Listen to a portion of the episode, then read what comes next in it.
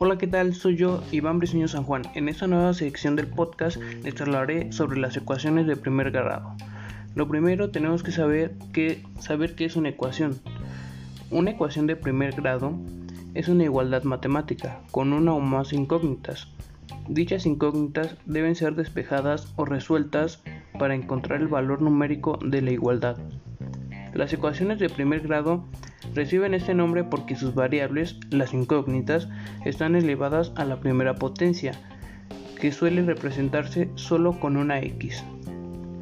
Del mismo modo, el grado de la ecuación indica el número de soluciones posibles, por lo tanto, una ecuación de primer grado, también llamada ecuación lineal, solo tiene una solución.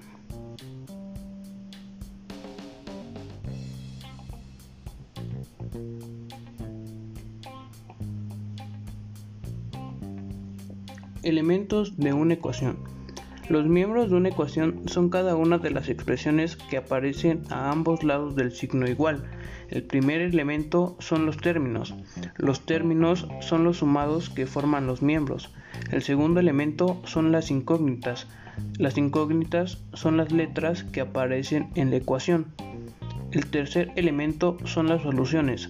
Las soluciones son los valores que deben tomar las letras para que la igualdad sea cierta. El cuarto elemento y último es el grado. El grado de una ecuación es el mayor de los grados de los monomios que forman sus miembros.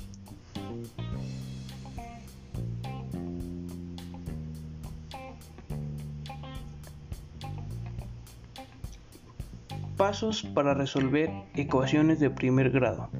En general, para resolver una ecuación debemos seguir los siguientes pasos. Son cinco pasos sencillos. El primer paso es quitar el paréntesis. El segundo paso es quitar los denominadores. El tercer paso es agrupar los términos en X en un miembro y los términos independientes en el otro. El cuarto paso es reducir los términos semejantes y el quinto paso despejar la incógnita.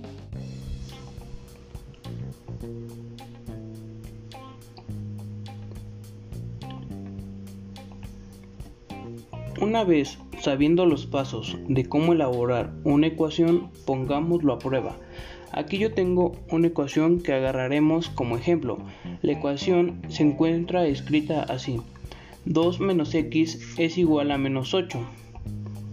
Para resolver la ecuación debemos pasar los monomios que tienen la incógnita a un lado de la igualdad y los que tienen la incógnita al otro lado.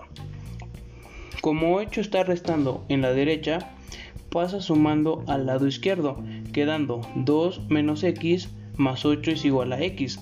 Como x está restando a la izquierda, pasa restando a la derecha, quedando 2 más 8 es igual a x más x. Ahora que ya sabemos, separamos los monomios con y sin la incógnita, podemos subarlos en la izquierda. Sumamos 2 más 8 más 8 y en la derecha x más x más x, quedándonos 10 es igual a 2x. Para ver con claridad el paso siguiente escribimos 10 es igual a 2 por x. Para terminar debemos pasar el coeficiente de la incógnita, el número 2 que multiplica a x al lado izquierdo. Como el número 2 está multiplicando pasa dividiendo 10 sobre 2 es igual a x. Simplificando la fracción nos queda 5 es igual a x. Por tanto, la solución de la ecuación es x es igual a 5x igual a 5. Para comprobar la solución sustituimos x por 5 en la ecuación. 2 menos x es igual a x menos 8. 2 menos 5 es igual a 5 menos 8. Menos 3 es igual a menos 3.